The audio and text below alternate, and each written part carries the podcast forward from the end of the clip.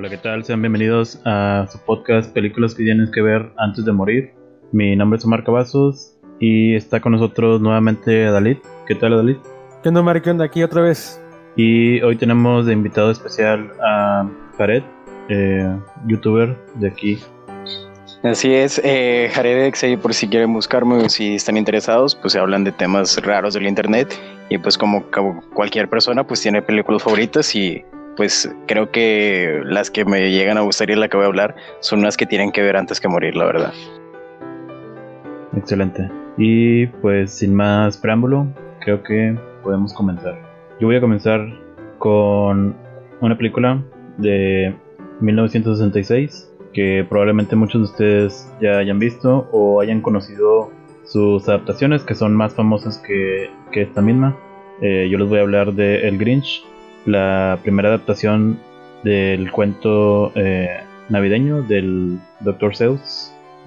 Esta película eh, fue filmada en 1966, bueno, fue animada en 1966 y tiene la particularidad que está dirigida por Chuck Jones, a quien eh, muchos tal vez no conozcan, pero sí conocen su trabajo, ya que él fue de los pioneros de la serie animada Fantasías Animadas de ayer y hoy, con los personajes tan famosos de la Warner Bros. como Box Bunny, el Pato Lucas, el Coyote y todos esos.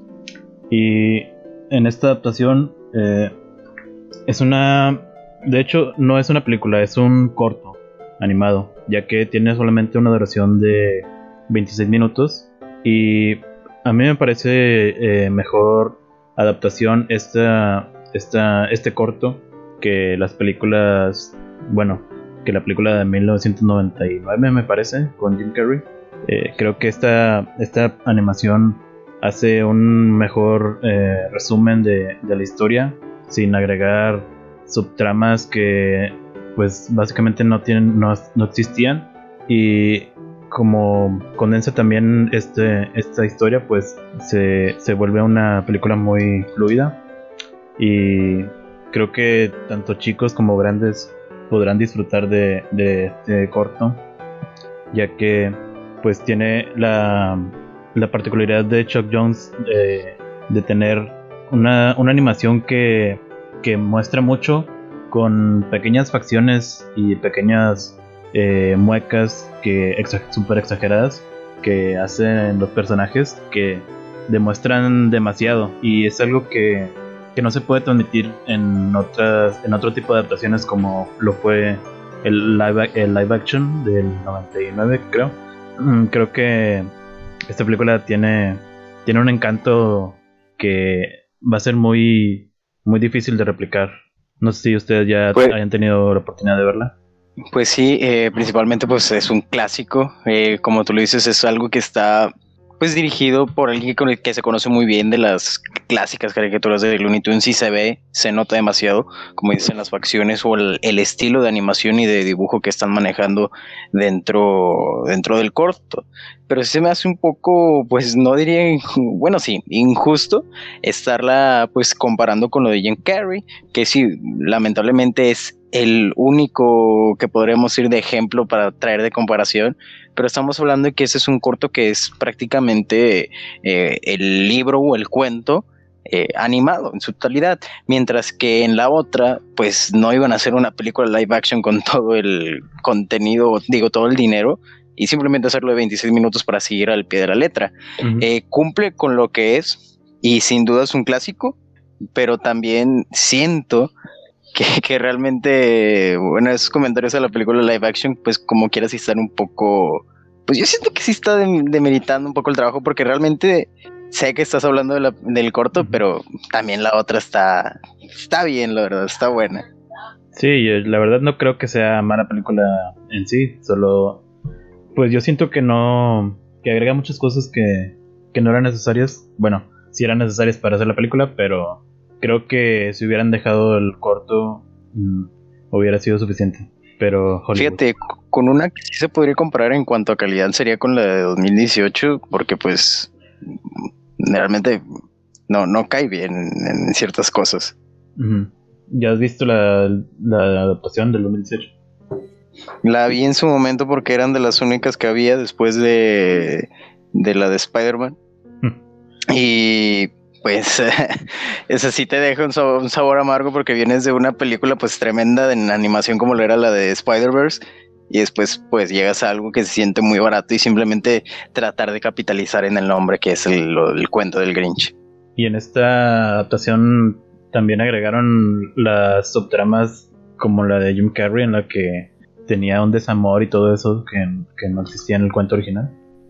Pues no, no de esa manera, pero sí, a, o sea, a pesar de que se, se, en la de Jim Carrey puede que sea una subtrama que sí gira en torno a lo que puede ser la historia, aquí lo que se incluía era puro relleno al estilo de Naruto que no tenía nada que ver.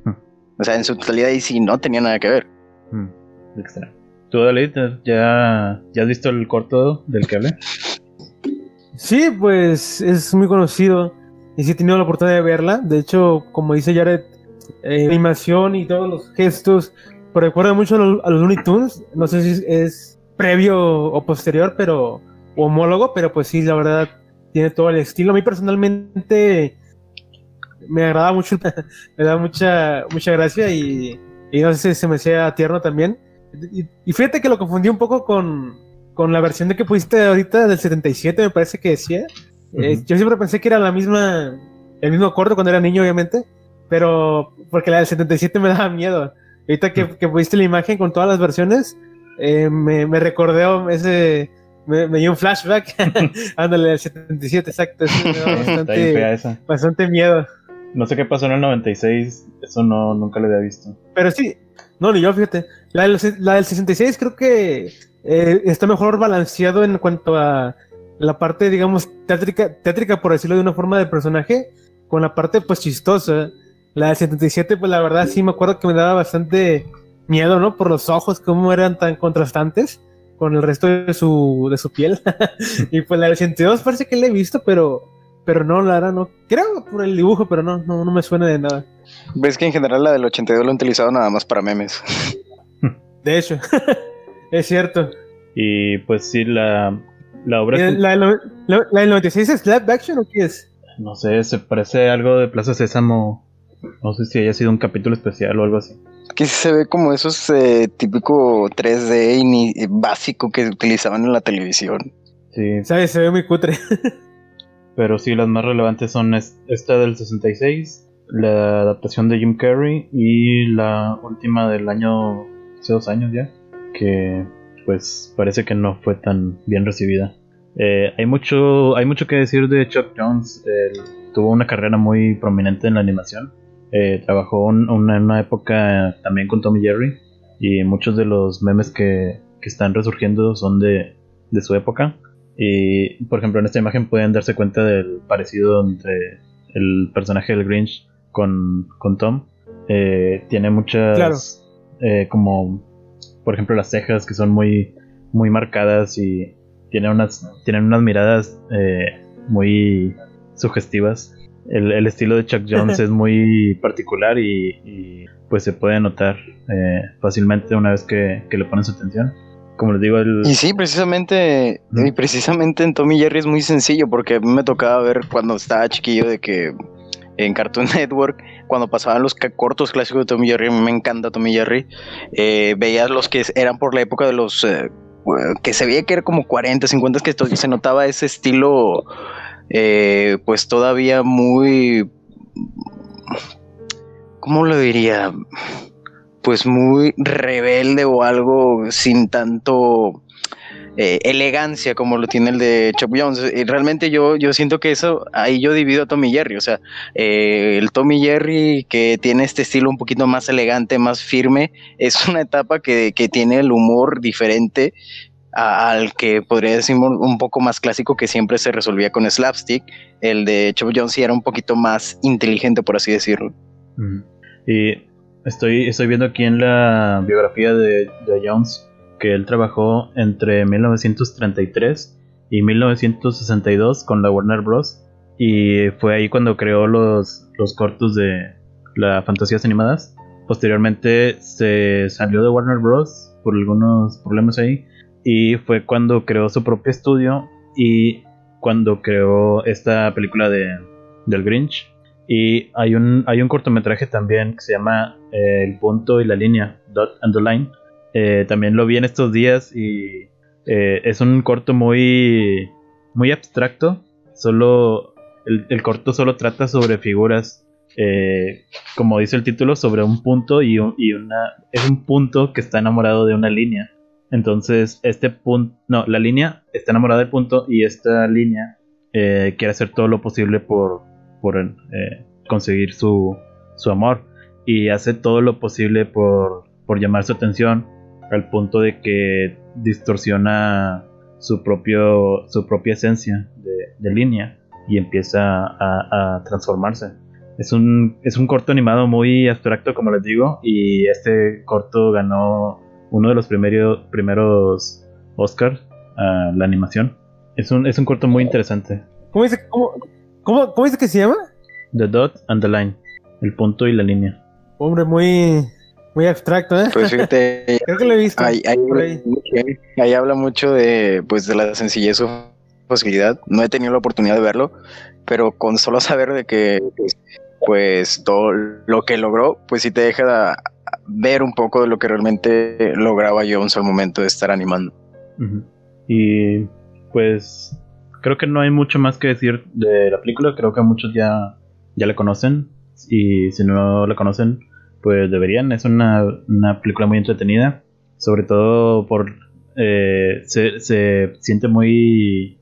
Pues obviamente muy navideña. Pero es muy agradable escucharla porque todo está hecho con rimas. Tanto en, en, la, en la versión original como en la traducción en español también me aventé las dos versiones y las dos tienen rimas. Eh, yo elegí este corto porque yo cuando era niño tenía el VHS de, de esta película y creo que lo vi fácil unas 50 veces y me siempre siempre que llega la Navidad me, me acuerdo de, de esta de esta película, bueno, de este corto. Y incluso en, en la ahí en- lo pueden encontrar fácilmente en Facebook, eh, más está en español latino y en inglés también subtitulado. En YouTube lo encuentran solamente en inglés, pero es muy fácil de encontrar. No se, no se la, no van a batallar mucho. Y pues creo que podemos pasar a la siguiente película. Perfecto. Nos va a hablar Adalid sobre ella. Ah, ya me tocó a mí. Este, ok. Bueno, pues yo les voy a hablar de, de Love and Peace, que es una película del director Sion Sono. Eh, pasó, me pasó con con esta película cuando la, la vi, y es que yo realmente no sabía de qué iba. Yo simplemente descargué varias películas del director y pues las vi, ¿no? Así, sin saber nada. Y pues cuando vi esta película me, me sacó mucho de onda porque no esperaba algo de esta índole de pues del director que es muy conocido por hacer historias más bien eh, pues grotescas no un poco demenciales. Y claro tiene un poco de ese estilo pero pero es una película familiar en esencia. Eh, o sea la puede ver toda la familia pese a que tiene esa extravagancia japonesa a la que muchos ya estamos acostumbrados o sabemos a lo que me refiero vaya. La película trata sobre Ryuichi que es un empleado pues al que todo el mundo bul- bulea. O sea, le hacen un bullying bastante caricaturesco porque hasta la televisión se burla de él, ¿no? O sea, está viendo la tele y los, y los que están en la tele se burlan de él. Entonces, eh, no tiene ningún, digamos, lugar de tranquilidad. Entonces, oye, que- espera, espera. ¿qui- ¿Quién tiene, quién tiene la transmisión que se escucha repetido? A ver, intenta otra vez. No, no sé. A ver, no sé. A ver, intenta. No sé yo, sí. Bueno, o sea. Creo que ya se quitó. Este, eh, como decía, ah, pues Rich, pues es alguien, es alguien pues que es constantemente acosado por todo el mundo. Entonces, en esa situación, él se compra una tortuga a la que llama Picadón, con la que entala una amistad, pues de verdad. Eh, yo, yo cuando llegó a este punto, pensé que le iban a matar a la tortuga y que se iba a volver un psicópata asesino, porque es lo que suele pasar en las películas de Shinozono. Pero pues no, realmente lo que pasa es, que llega un punto en el que tira la, tor- la tortuga porque se burlan de él, ¿no? Porque tiene una tortuga de mascota y la tortuga viaja por el, el alcantarillado de Tokio y llega a un lugar donde hay eh, muchos animales y juguetes, o sea, todos hablan. Eh, parece un, no algo de Jim Henson, porque todos son marionetas, animatrónicos, y, y no sé, se ve muy, muy, muy estrafalario porque, claro, como son efectos prácticos, son marionetas, pues se ven falsos, ¿verdad? Pero cuando los ves en pantalla durante mucho tiempo te acostumbras. El punto es que ahí los cuida un, un señor, un anciano, eh, que, es, que, es, alcohólico, pero que es buena persona, o sea, no, no los maltrata, pues les da una buena, los cobija bien, vaya. Entonces, eh, este, este, señor, ese viejo, ese anciano, perdón por palabras, ese anciano, eh, va a ser clave en la historia porque él es un personaje muy conocido, pero hasta el final se revela. Pero bueno, el punto es que él le da a Picadón, a la tortuga, le da una, una, golosina mágica con la que puede hablar, pero se equivoca y le da una, un caramelo de, los deseos. Así que cuando le ingiere la tortuga, pues le da la, habilidad eh, o los poderes de cumplir los deseos, ¿no? De, pues de quien quiera. Y como esa tortuga quiere a su amo, o sea, Ruichi, en verdad lo quiere y conoce sus deseos de ser cantante y ser exitoso, pues eh, él le cumple los deseos a, a Ruichi. Entonces, a partir de ese momento, él empieza a tener ciertos golpes de suerte en los que lo fichan de una disquera, ¿no? Porque lo ven cantando en la calle. Eh, y muchas veces él, él, crea las letras de las canciones por, por influencia de la magia de la, de la tortuga. Realmente él no tiene ningún talento. Todo es por eh, magia de, picadón. Entonces aquí se va haciendo pues varios escenarios eh, muy cómicos donde Ruichi va escalando a, a la fama mientras que eh, la tortuga tiene ciertas aventuras con los juguetes con los que conoce. Eh, pero como en toda película navideña, pues hay un conflicto, ¿no? Y es que Ryuichi, eh, pues se vuelve alguien egoísta, alguien mm, desinteresado, manipulador incluso, al grado de que incluso usa la tortuga, o sea, ya, no le importa a Rick Picadón, simplemente quiere seguir teniendo éxito. Entonces, eso, es, eso hace que la, la, tortuga caiga en manos del gobierno japonés y le empiecen a hacer experimentos con ella, eh, paralelamente a eso hay una chica que es, la única persona en toda la película que nunca bulió a, Ruichi, hmm. que es de la que estaba enamorado, vaya, pero como ahora es un pinche rompe, no sé cómo decirlo, como ahora todos están tras de él, pues ya no le importa la, la mujer, ¿verdad? Y ahora pues como que le ignora, porque le recuerda a ese pasado, a esa, o ese lado suyo débil, endeble, ¿no? Del que todo el mundo pateaba, por eso ya no la, pues ya no la quiere ver, pues. De hecho, hay una escena, no sé, no sé si lo vi que Omar, cuando esta se llama se llama Yuka, no me acuerdo cómo se llama la mujer, la, chica, pero ella descubre a Picadón, que Picadón, por cierto, conforme más cumple los deseos de, de Ruichi, se hace más grande, o sea, va creciendo de tamaño. Entonces ella descubre a la tortuga que está con, con Ruichi. Entonces le dice, le dice Ryu, le dice Ryu, ¿no? Este, y él se enoja, le dice que ya no se llama Ryu, que ahora su nombre es Wild Ryu, y le saca de la casa a la fuerza, o sea, ahí se, se deja muy en claro pues de que ya no existe Ruichi, sino ahora existe Wild, Wild Ryu, Wild Rayo, no sé cómo se pronuncia, o sea, que es el alter, el alter ego, eh, un nombre artístico del personaje. Entonces, la película se desenvuelve en ese aspecto, pues en, en esta, en este juego, ¿no? De que la tortuga cumple los deseos de Ruichi y Ruichi pues se va siendo una persona bastante lamentable, inclusive peor de, lo, de quienes, como quienes la trataba.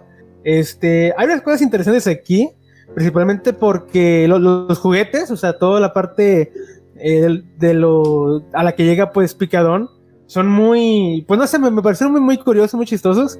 Eh, sobre todo un gato de peluche que se llama Sulky. Ese es como que el amargado del grupo y, pero le da mucha comedia porque es como que el único que sabe que, aunque los vuelvan a, regalar, porque el, objetivo de esos juguetes, ay, perdón, el objetivo de esos juguetes es encontrar una casa otra vez. Él sabe que a pesar de que los vuelvan a regalar, van a volver a llegar a la alcantarilla. Este, de hecho, tiene un momento, tiene varias frases que le que me, sacaron un par de lágrimas, la neta. este, voy a spoiler porque al chile nadie, nadie la va a ver. Y, y esta película no es de esas que te spoileen, tienes que, tienes que vivirla. O sea, el, gato negro básicamente... ¿Ah, qué, qué, qué, dices? No, que incluso si contaras toda la película, eh, la película es muy visual, entonces mm, prácticamente no estarías diciendo nada. Sí, o sea, sí, o sea, es que esta película no es de historia, es, es, como te la están contando, entonces eh, básicamente el anciano es Santa Claus.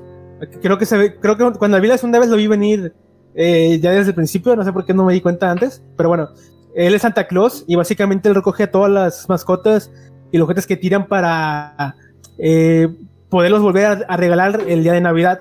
Pero para, ese, para eso les da una golosina con las que a los, animales los, vuelve jóvenes, los vuelve cachorros.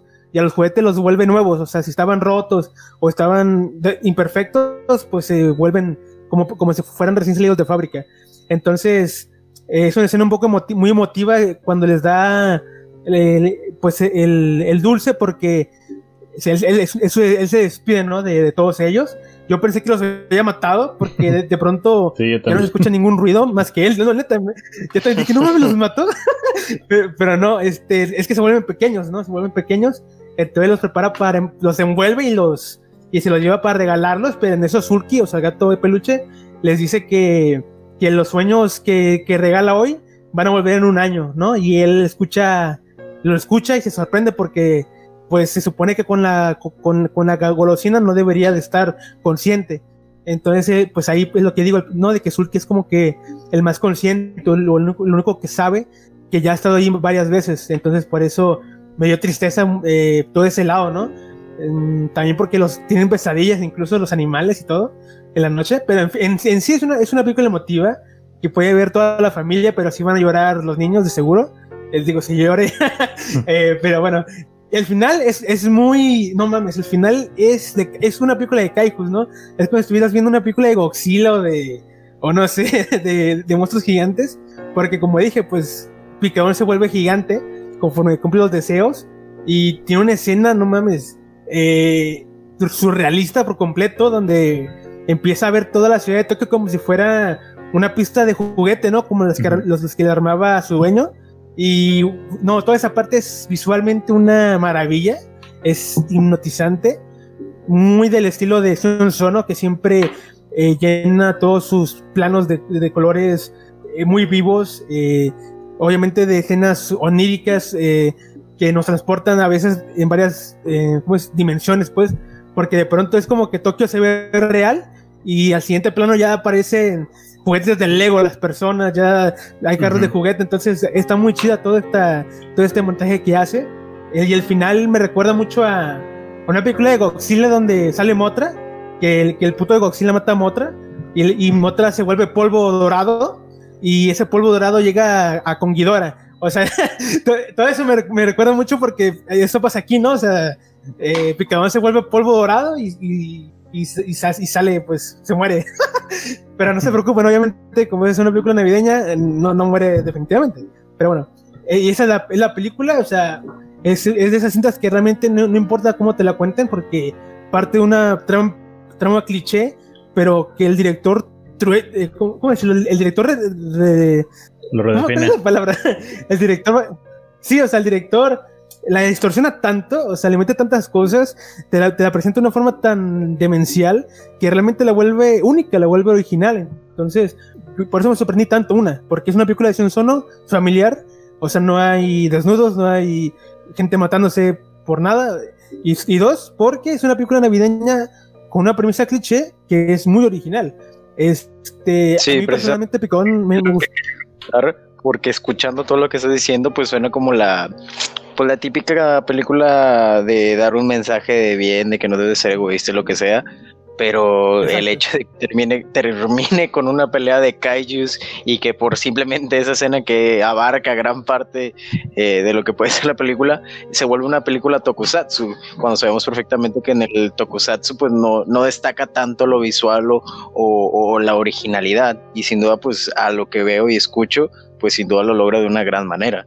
Sí, o sea, como, como bien dices, hay una mezcolanza pues de estilos muy, muy padre, o sea, eh, está recomendadísima, realmente es una película eh, que por su planteamiento y cómo te lo desenvuelve, yo creo que, te- puede hacer reír, te puede hacer llorar, hasta te puede sacar de onda, o sea, está muy completa, pues a pesar de que pone que no sea la cosa más profunda del mundo, eh, sí logra darle sus matices, ¿no? Como mencioné hace rato, con la parte de los animales y sus juguetes que pues que es una parte triste, vaya, que te pone a reflexionar, pero que a la vez te puede divertir, te puede conmover, entonces está, está muy bien trabajar en ese sentido. Sí. Eh, si se quieren aventar más del director, eh, esta película es un buen comienzo, pero obviamente todo lo que venga después está muy lejos de esta película, porque ya todo lo demás es totalmente pues para adultos, ya obviamente muy japonés su, su estilo, pero esta la puede ver sin ningún problema alguien de 10 años, de 24, y la, y la va a disfrutar. Sí, yo la acabo de ver hace. La terminé hace media hora. Y sí, me pareció una película muy surrealista. Y cada. Cada vez que tenía una expectativa de lo que iba a pasar, me sorprendía con algo nuevo que no, no me esperaba. Eh, no esperé. No esperaba encontrar una película como, como la que vi. Eh, yo me esperaba una película pues normal. Pero desde el principio, desde las primeras escenas, te das cuenta de que la película no va a ser así. Porque desde que inicia la película, estamos viendo un. Creo que están discutiendo sobre los Juegos Olímpicos en la televisión, en un programa. Y de repente los comentaristas empiezan a hablar sobre el protagonista, antes de que siquiera lo conozcamos. Y, y eso es algo muy. Bueno, yo no lo había visto en, en, ninguna otra parte. Y me pareció algo muy extraño. Eh, de hecho, me confundió al principio. Porque, como les digo, no sabía quién era el protagonista y, de, y ya están hablando de él. Y, y, luego todo el mundo empiezan a hacerle el bullying, el que dices caricaturesco, que, que también se siente muy eh, incómodo porque pues tú estás en el punto de vista del protagonista y, y todos están viendo a la cámara y como insultándote eh, bueno, al protagonista, pero lo sientes tú. Eh, sí, es, es, es, una película muy, muy extraña desde las primeras escenas y conforme más avanza pues, se vuelve todavía más y más extraña. Eh, sobre todo si... Hey Omar, pero... Uh -huh. aguanta. Eh, como es mi única participación, déjame extenderme. O sea, la música, no me vas a mentir que no está chingona la música. Sí, claro. No, o sea, el tema principal incluso lo compuso Sion Sono, el de Love and Peace, ¿no? El primero que canta la compuso él y todos los arreglos creo que también, o sea, toda la música eh, está brutal, o sea, la última canción, que es cuando está Richie llorando en la calle, que es como, eh, no sé, una especie de jazz blues, que o sea, tiene un saxofón muy potente, o sea, yo en esa escena sí lloré, no, neta, en esa escena sí lloré, porque me, me, llegó con la música, o sea, uh -huh. está muy bien trabajado en ese aspecto. Lástima que no esté en YouTube la, el soundtrack, pero no, no hace una canción. Pero si estuviera me la descargaba, la, la verdad. Sí, y la, ah, sí, la película, sí, el soundtrack original, el, bueno, la canción principal, tiene varias versiones dentro de la misma película. Que está la, la, la original que era con guitarra y luego después con arreglos, después con, con la banda y luego tiene varias versiones de balada, pop y todo eso, de rock. Y luego también versión a capela y versión con coros. O sea, la misma canción le dieron un montón de vueltas y porque es una canción muy buena. Eh, y, y sí, es una canción muy pegajosa. Eh, incluso la tortuga también canta una, una versión propia de cuando es gigante. sí, cierto. Son... Sí, escena está bien rara. sí, y pues sí, como te decía, la película es muy, muy bizarra y juega mucho con las expectativas que uno tiene. Y pues, sobre todo si nunca, si alguien que nunca ha visto películas japonesas de kaijus eh, la ve, pues se va a sacar mucho de onda porque va, va a decir que, que, estoy viendo una tortuga gigante ahí que parece un muñeco con ojos, con ojos sí. gigantescos. No, cuando se, cuando se hace gigantesco, es, es, ese momento creo que eh, es bizarrísimo, ¿no? Porque, porque todos los científicos empiezan a, a cagar de miedo y, y destruye una, un edificio. no sé, está bien chistosa esa parte. Sí. Y... Ah, y luego cuando, cuando un científico está comiéndose como una, unas pastillas y Picador no quiere que se la coma porque se, acuerda, ¿no? De que esas pastillas le habían dicho que eran sagradas, el Ruichi, ¿no? Porque le, eran, se le había dado la, morra. Y empieza a gritar, ¡ah! empieza a gritar como, como loco picadón. y, y, el científico se queda con cara, con cara de ¿qué, carajo? no, está muy chistosa, porque como es una tortuga que no puede hablar durante todo el metraje, pues no, nomás se expresa por, por gritos, ¿no? Por sonidos así que primitivos. Entonces, la verdad, le sacan mucha comedia por esa parte. Y pues ya, eso sería todo por mi, por mí. O sea, ya podemos pasar si quieres a con Jared, que no ha hablado tanto.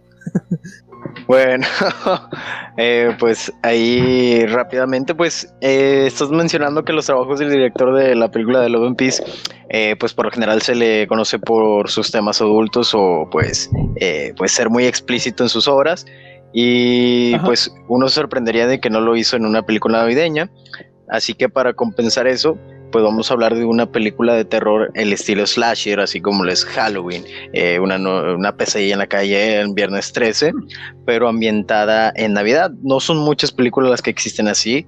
Eh, la otra que se me viene a la mente es Black Christmas, pero Silent Night y Deadly Night, Silent Night, Deadly Night es la más clásica y la más conocida que se pone en estos en estas fechas para los fans que son de las de terror o slashers que pues como todas las películas de Slasher tienen montones de problemas en el sentido de una película normal, pero al final de cuentas lo único que importa eh, pues es, eh, principalmente ver eh, el tipo de muerte o el tipo de diseño o el tipo de, arte que llega a crear el director con, con, lo que se le ofrece, porque estamos hablando que es de los 80 época en donde todo el mundo quería capitalizar en ese tipo de películas porque dejaban, y sí dejó, eh, teniendo 2.5 millones con un, con, un presupuesto de medio millón, así que sí sacaron, bueno, eh, por parte del director Charles e. Sellier, que no es tan conocido por otras obras, esta es su obra más conocida, pero sin duda lo logra. En cuanto a lo que es la película, pues empieza con un estilo de flashback que en Nochebuena un chico llamado Billy Chapman, que está con sus padres y su hermano Ricky, pues están visitando a su abuelo, el cual los asusta diciéndoles que Santa Claus castiga a las personas malas y pues esto hace que, que el pequeño Billy le tenga miedo a lo que es Santa. Ya cuando van de regreso en una carretera, son detenidos por un sujeto vestido de Santa Claus. Eh, pues este tipo vestido de Santa Claus termina asesinando a los padres de, Billy y de, y de Ricky.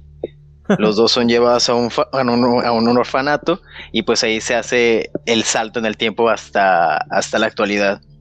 Eh, se habla en donde pues Billy ya de 18 años comienza a trabajar en una tienda de juguetes y en la Nochebuena su jefe lo decide vestir como Santa Claus y pues ahí es donde empieza otra vez el trauma de Billy a recordar lo que ocurrió con lo primero lo que dijo su abuelo, de que castiga a las personas malas Santa Claus y de cómo un tipo vestido de Santa Claus pues asesinó a sus padres. Y ahí es donde pues se va evolucionando. Billy con ese trauma va con la mentalidad de castigar a la gente mala y pues ya agarra la arma característica que es la hacha. Y pues ahí va por todo el pueblo, todo el pueblo viendo quién está haciendo cosas malas, pues ya sabemos lo típico en las películas slasher, o sea, gente drogándose, gente teniendo sexo, gente robando en época navideña, son lo que principalmente Billy llega a tomar como gente mala. Así que sin duda es una película que, pues como digo, tiene muchos errores que se conocen perfectamente en las películas de terror pero es disfrutable en el sentido de que estás viendo eh, eh, algo que se supone que debe ser una época feliz, de alegría, de esperanza, de tener un mensaje positivo de que la vida y todo es bueno. Pues no, aquí viene el sentido literal de lo que es Santa Claus, la leyenda de que a las personas malas no les trae nada o simplemente los llega a castigar, pues Billy lo lleva a otro nivel, pues matándolos como su castigo en vez del carbón pues ya no quiero hacer tanto spoiler, pero pues como en cada película, eh, pues llega el momento en donde un héroe llega a, derrotar al villano. Y pues siendo este, pues nada más y nada menos que Ricky, el hermano. Y sin duda destacarlo de esta película fue la genialidad que se utilizó en cuanto a algunas muertes. Eh, de hecho, la imagen que están poniendo es una de las que más me, me da risa y me sorprende porque la manera en que la muerte se hace eh, con el arco es demasiado irreal al momento de, verse, pero entretiene y ese, es el, arte, por así decirlo, sino el chiste que tienen este tipo de películas. Y, realmente funcionó, como digo, fue una película que recaudó 2.5 millones e inmediatamente se empezó a hacer una tradición de estar sacando una película cada año. Eh, llega, eh, bueno, no cada año, sino de manera seguida. Eh, la segunda parte llega en 1987 luego la segunda en 1900, la tercera en 1990, aunque esa fue directa a VHS, luego hay una cuarta parte, luego hay una quinta parte, hmm. y como cada cosa, y como cada cosa, como cada película de terror de los 80, 70, tuvo un remake en la década de los 2000, y pues ya de esas mejor prefiero no hablar porque realmente ahí sí es una bastardización de lo que puedo llegar a ser eh, este concepto de Deadly Night, Silent Night. Sin duda es mejor quedarse con la primera, o la segunda porque pues eh, hay un meme muy gracioso que sale de esta película y estoy bastante seguro que las personas que lleguen a ver la primera y la segunda los van a identificar sin duda. La razón por la que yo siento que es una de las películas que tienes que ver antes que morir, pues como lo dije anteriormente, el concepto que manejan, todo el mensaje transgervisado que, que llega a demostrar de la festividad, eh, combinado con lo grotesco, con lo, que de manera moralmente incorrecta llega a ser divertido una película de terror, es lo que termina siendo muy válido para verla antes de morir, junto con otras películas de tipo slasher. Por lo que me dices, me recuerda mucho a, un, corto de Daily Roth, que es casi lo mismo, que se llama Thanksgiving, algo así. Creo que se plagió de aquí el cabrón, y no lo dudo. Pero bueno, eh, no la he visto, la verdad. Pero por lo que dices, el, el protagonista es el. Es el asesino, ¿no? O sea, es, algo muy raro dentro del SH. Ajá, sí, se podría decir que es algo raro, pero es que hay una, por así decirlo, historia paralela con, con, con Ricky, que es el que está todavía en el orfanato porque todavía es un adolescente, pero él está escuchando y viendo todo lo que, que está ocurriendo. Y pues cuando llega al momento de, eh, de lo que ocurre. Eh, Billy cuando va al orfanato, pues asesina a la madre superiora que era la que más los cuidó y todo ese tipo de cosas. Pero pues no logra hacerlo porque pues lo termina asesinando un policía con asistencia de Ricky. Pero Ricky, pues como, como siempre, tratar de para dejar una pizca, una pizca de, de, oye, vamos a sacar otra, pues dejan ese cliffhanger, por así decirlo, de, de, Ricky, quien está viendo el cuerpo de su hermano, música de tensión, música, eh, acercamiento a las caras, que te da la indicación, ah, entonces ahora el hermano de la nada también va a traer ese, esos traumas de, de Santa Claus en la siguiente, en la siguiente película. Pues ahí lo termina haciendo jurando venganza como la última parte de la película cuando irónicamente todo, todo este rato lo estábamos viendo como una persona buena. Como digo, muchos errores, pero que termina siendo una experiencia divertida. Que pues al final de cuentas, al final de cuentas es lo que uno, una persona, o bueno, yo siento que una persona pues llega a, buscar en una película, o sea, no, no, no es tanto de que sea una obra maestra, pero que te divierte y te entretenga.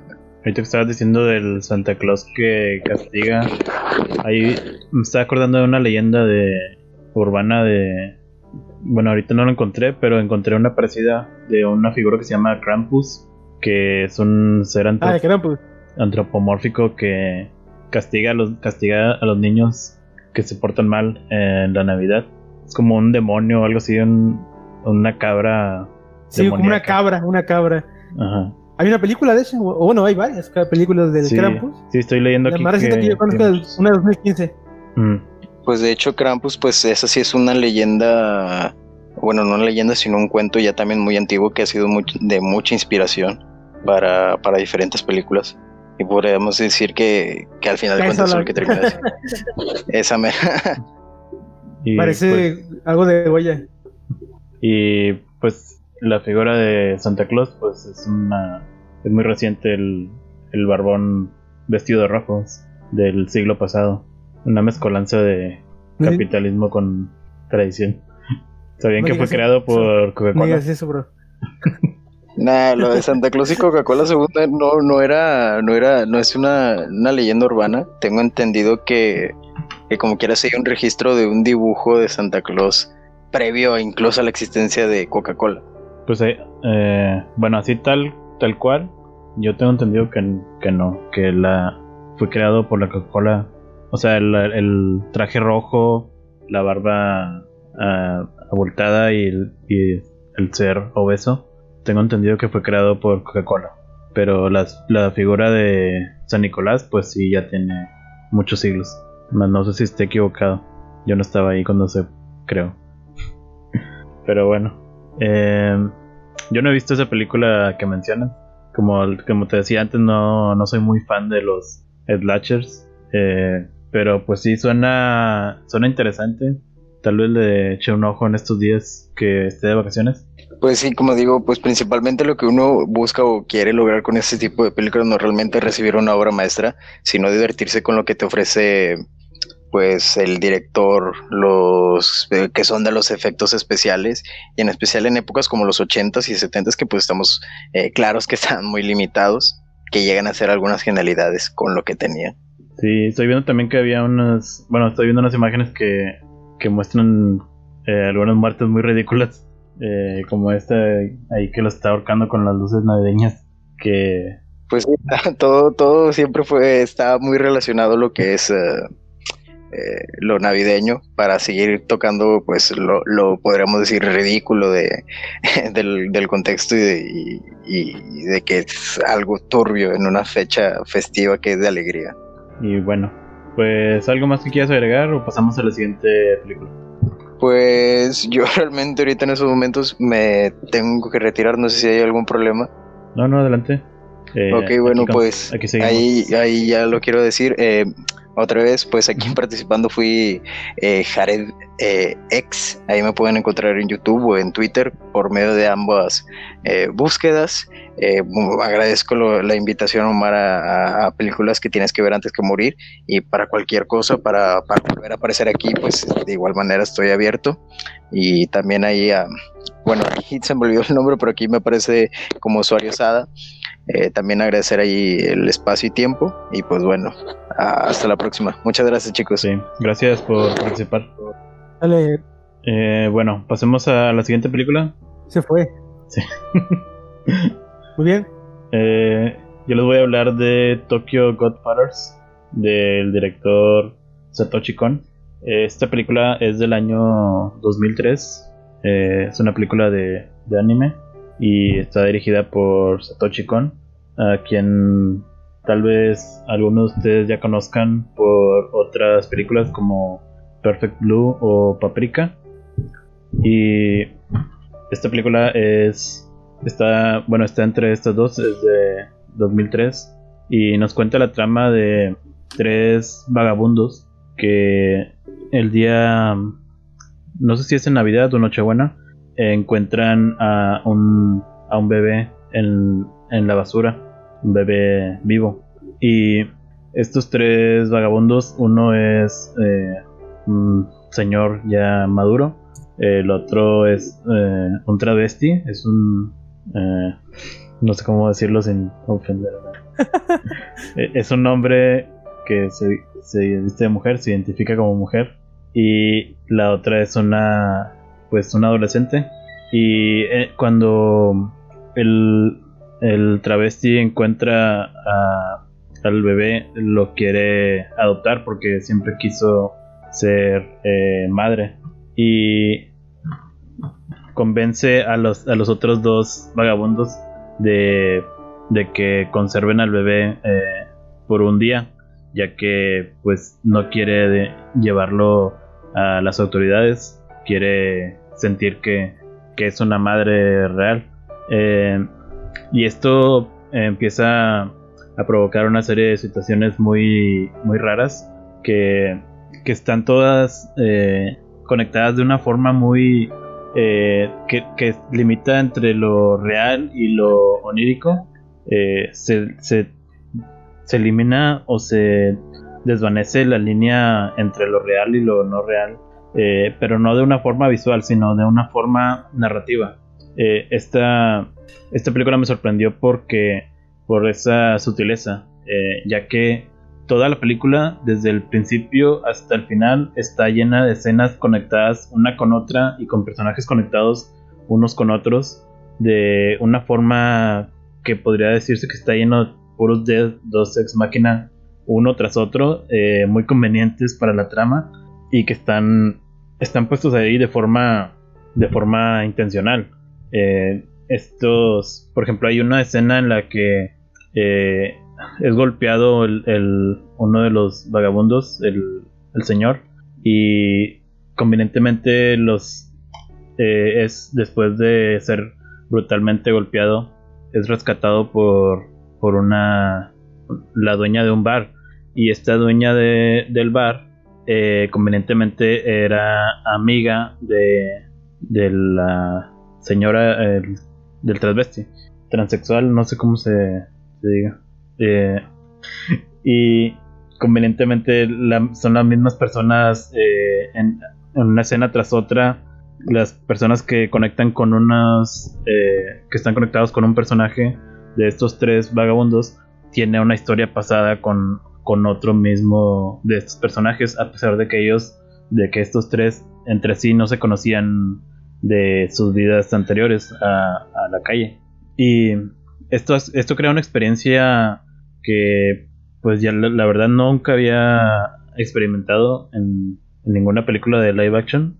Eh, no sé si sea algo nuevo o no, probablemente no, pero pues para mí fue una experiencia única. No sé si tú ya, ya la tuviste la oportunidad de verla, Adalid. Sí, de hecho creo que fue de las primeras películas animes que vi eh, así en serio, o sea, por, por 2017 la vi, me acuerdo. Y en ese momento no me gustó por, por eso que tú mencionas, ¿no? De cómo todo se conectaba de forma tan conveniente y, y no sé, o sea, y en ese entonces pues yo, yo no sabía nada de Stoshiko, no sabía nada tampoco de, de su estilo. Entonces, eh, ya cuando vi Perfect Blue y, Paprika, entendí, ¿no? Por dónde iba esta película, aunque claro, en retrospectiva, a mí lo que eh, sobre todo me llama la atención es que, pues, a diferencia de, sus otras dos obras más epónimas, no es tan obvio o tan evidente, pues, este, este desdibujamiento de lo real, ¿no? Y de lo que no lo es. Eh, más sutil, aunque claro, en cuanto a las conveniencias o lecciones entre personajes, no les tanto, pero de forma visual, digamos que no, no es tan obvia, pues, o no es tan espectacular. Entonces, es una película un tanto diferente dentro de Satoshi Kon. Como dices tú, eh, si es una experiencia que si no has visto nada o, has visto muy poquito de ese tipo de películas, pues sí te va a sorprender. Ah, otra cosa interesante, Omar, no sé qué opinas, pero la animación me recordó un poco a, una película de, de, este, de Ralph Bansky. O sea, es una animación muy, o un estilo de dibujo que no parece anime, o sea, ahorita que vi imágenes otra vez para refrescarme la memoria, el estilo de los dibujos se, se viene un poco, no americanos, sino más europeos, ¿no? De, los de los que hacía Vansky. No sé, o, qué te parece a ti ese estilo de dibujo. A mí se me hizo muy, eh, no, muy, no tanto anime, vaya. sí, pues creo que ninguna película de Satoshi Kon, bueno, más, Paprika es la que más se siente más anime que, que las demás. Pero las demás películas también no se siente como un anime comercial al que estamos acostumbrados. Son personajes que se sienten un poco más realistas, como que tienen más, más detalles realistas que, que, de anime. Como, o sea, por ejemplo, no tenemos ojos gigantescos ni, ni gestiones tan exageradas. Siento que son, son es un anime que trata de, de aparentar live action por así decirlo. Y esto contrasta. de hecho, siento que usaron rotoscopio en varias partes, ¿eh? En, o sea, yo, bueno, en varias partes de, movimientos parece que usaron rotoscopio, eh, sobre todo en las escenas de persecución o, de, donde hay movimientos así frenéticos, parece que usaron rotoscopio. Y como dices tú, las expresiones no son exageradas, son pues muy marcadas, ¿no? O sea, se ven muy realistas por cierta forma. Creo que hasta en Perfect Blue todavía está como que en la mitad, ¿no? Entre realista, entre anime pero aquí sí lo siento muy, muy diferente, vaya. Sí, eh, y ya en, en Paprika ya es una historia distinta. Se siente, bueno, por la temática más que nada, que creo que lo tuvieron que hacer así, más un poco más caricaturesco en Paprika, por la temática de, de todos los sueños y eso.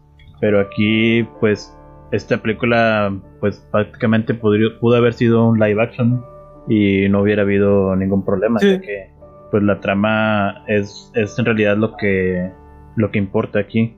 Todo está ubicado en un ambiente pues Sí, de hecho es casi 100% realista, salvo una escena casi al final, eh, en la que un, nuevamente un Deus Ex Máquina sucede, cuando están, eh, está a punto de morir el, una, el, la persona, este, el travesti, creo que se llama Hannah.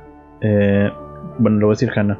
Hannah está a punto de morir, está a punto de caer de un edificio y es salvada milagrosamente por eh, una corriente de aire que salió de la nada.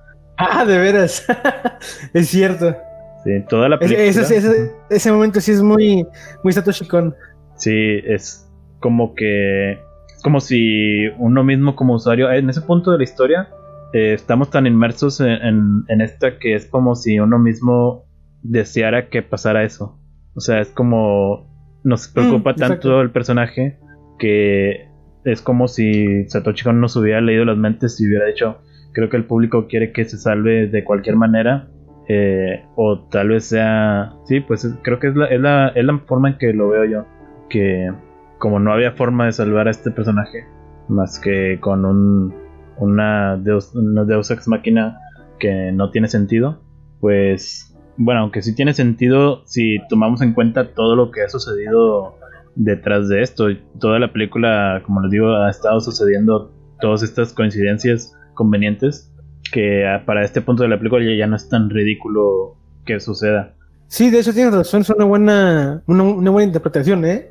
Quién sabe en qué habrá pensado, pensado Satoshi cuando hizo esa parte, aunque eh, eh, me suena, me la creo, vaya, creo que sí dijo, aquí quiero conectar con el público, ¿no? Y, adelantarme a su, a los estímulos, ¿no? Que les estoy generando, y pues sí, creo que es una película que, que es muy inmersiva en ese aspecto, ¿no? Con, con lo que el, el- el espectador está sintiendo o a dónde quiere que, a dónde se dirige emocionalmente, vaya. O incluso podría, podría leerse también como que una, una limitante de este tipo de películas, de, como es una película que podría decirse familiar, eh, tal vez sea como un tipo de crítica o algo parecido a, a no poder asesinar eh, personajes en una película para niños. Pues en realidad no es para niños tanto, pero es como familiar. Y incluso hay una escena, Ajá. una escena donde un, intentan asesinar a un, eh, a un millonario y es, es salvado por otro, un- por eh, otro personaje que convenientemente era, eh, era también conocido de, de este vagabundo, del señor, y, y, y lo salva atravesándose a, a las, anticipándose a las balas como el guardaespaldas. Y incluso después de recibir tantos balazos, recibió un montón de balazos. eh, después nos dicen en los comentarios de que sobrevivió, a pesar de que fue es algo ridículo que haya sobrevivido a eso. Pero también hay unos comentarios ahí de que entre, entre estos mismos vagabundos, de que se le preguntan a otra persona que lo, según lo conocía, eh, que les cuentan que sobrevivió a esa balacera, que es algo ridículo, pero como podría decirse como una tipo crítica a no poder matar personajes. Podría interpretarse. Eh, También de puede ser, eh, fíjate. Sí, yo creo que sí puede ser también. Este, sí, los japoneses, es japonés, ¿no? Satoshi. Tienen una, una forma muy elegante de meter críticas de por medio. O sea, es lo que he notado últimamente. Entonces sí puede ser. No, me, no, no, no suena nada de que vaya, vaya. Conociendo eh, a los autores japoneses de esta época, de la década de los 2000 para acá, eh, meten muchas crí- críticas muy bien disfrazadas que, que a lo mejor solamente alguien que no es de ahí entiende. Entonces sí, yo creo que sí es posible, ¿eh? Es una muy buena película. Y es, es, es familiar, o sea, creo que en Japón no, no creo que sea familiar, o quién sabe, tomando en cuenta el, el protagonista, vaya.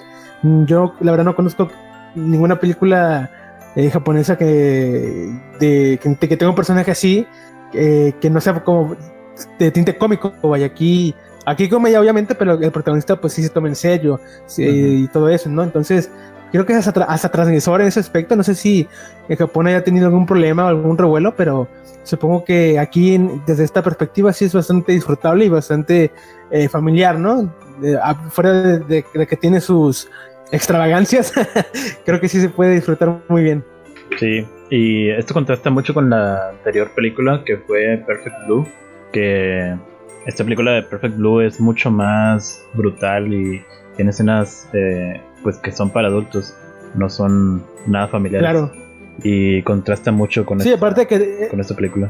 Exacto, aparte es un tema mucho más enfocado en lo psicológico, ¿no? Perfect Blue, eh, muy introspectivo y, no sé, bueno, sí complejo porque te puede sacar de onda y aquí no es tanto, o sea, sí tiene sus cosillas, pero en general es una historia más simple eh, y más, más, más ligera, vaya, que se puede interpretar con más eh, facilidad, incluso si quieres ni siquiera la tienes que interpretar, ¿no? Ya te lo explican todo. Sí, y pues esta, como les digo, tiene. Puedes dar interpretaciones que tal vez no estén ahí o tal vez sí.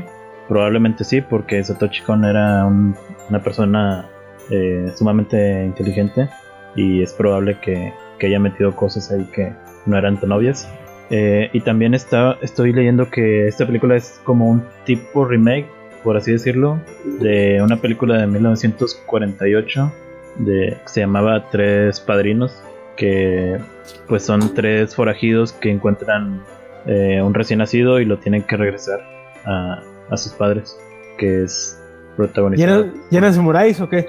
Eh, no, es de hecho es un western de John Ford y está protagonizado por John Wayne, Pedro Armendáriz y Harry Carey Jr. Pero Mendaris, no me jodas. Sí, me parece, no, no sé por qué nunca había visto esto, pero bueno, ahí está. Yo creo que la voy a buscar también. Suena muy interesante. ¿Cómo dice que se llama? Ah, ya la encontré, ya la encontré. Three Godfathers es de No, no, sí 1948. es cierto, güey. Bueno, pues ahí también, ahí está la recomendación. Eh, creo que con esto terminamos este, capi- este capítulo. Creo que ya no hay nada más que agregar. Ok. Eh, si no conocen a Satoshi Kon, pues ahí está esta recomendación para empezar. Esta es la película más familiar que, que tiene. Y ya después, si quieren seguir con otras, pues no les recomiendo verlas con familia, sino con ustedes solos. Eh, y pues bueno, eh, ¿algo más que quieras agregar, Ali? No, pues nada más, que estuvo muy chida la, la plática. Este, y ojalá puedan verse algunas de esas recomendaciones y pues sería todo. Mi nombre es Omar Cavazos y nos vemos en el próximo capítulo. Bye. Bye.